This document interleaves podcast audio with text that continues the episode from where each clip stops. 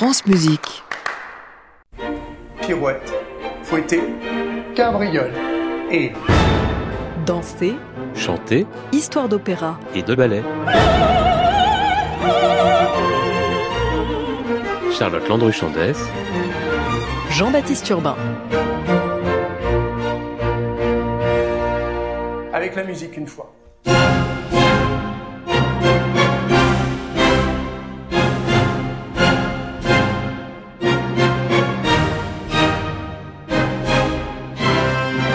Star du Second Empire, Jacques Offenbach est avant tout connu pour ses opéras bouffes.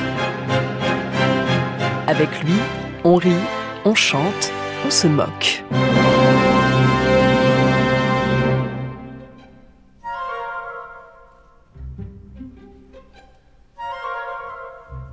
Dans son ultime opéra, Les Contes d'Hoffmann, il n'est pas seulement question d'humour et de drôlerie. La farce côtoie le fantastique, le lyrisme, mais aussi le tragique.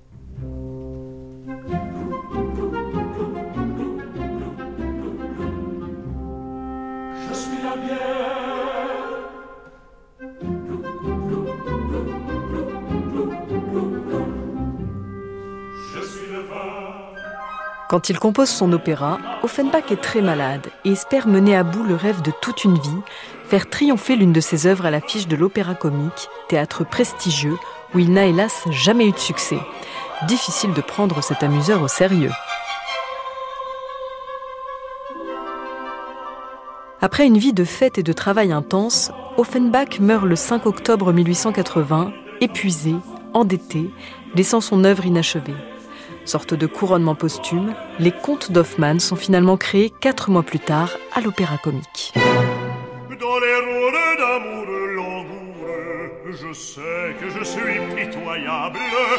Mais j'ai de l'esprit comme un diable, comme un.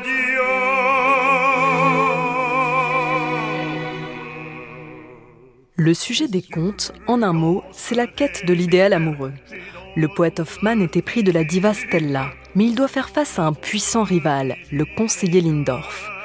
Dans la taverne de Maître Luther, la conversation l'amène à raconter à ses amis trois histoires d'amour passionnées qu'il a vécues, mais qui ont toutes mal fini à cause de trois obscurs personnages, peut-être l'incarnation du diable. La première histoire, c'est celle d'Olympia.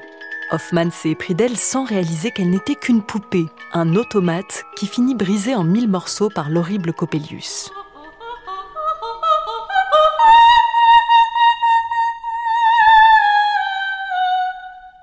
L'air d'Olympia, Les oiseaux dans la charmille, est l'un des plus célèbres de l'opéra et restitue avec humour l'aspect mécanique de la poupée qu'il faut sans cesse remonter pour la faire vocaliser.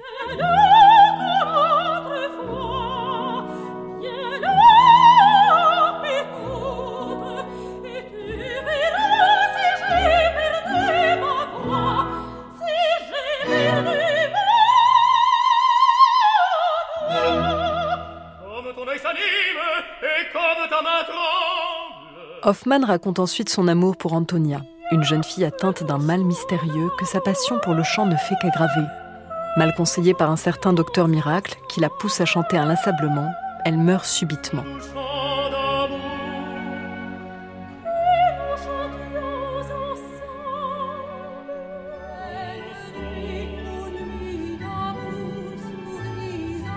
Autre moment clé, la Barcarolle, le célèbre duo vénitien entre Giulietta et Niklaus, l'ami d'Hoffmann. Au programme, gondole, magie, nuit d'amour et d'ivresse.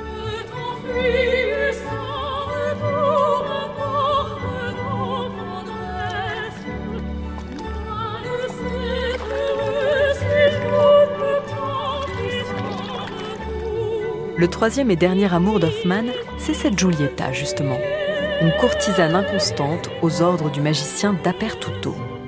Mais en réalité, Olympia, Antonia et Giulietta ne seraient-elles pas trois figures d'une seule et même personne, celle de Stella, la femme rêvée et inaccessible, partie au bras de Lindorf? Heureusement, la muse est là pour rappeler à Hoffmann qu'on est grand par l'amour et plus grand par les pleurs, le génie poétique né des cendres du cœur. C'est sa muse, autrement dit l'art, que le poète doit aimer, et non les plaisirs matériels.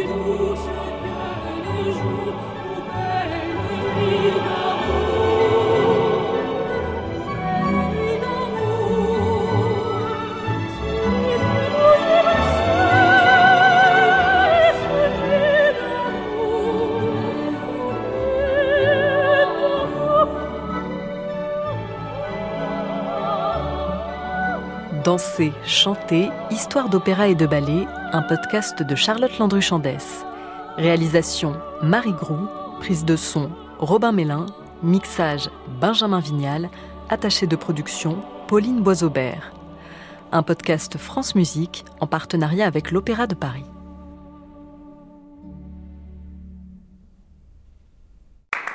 À réécouter sur francemusique.fr.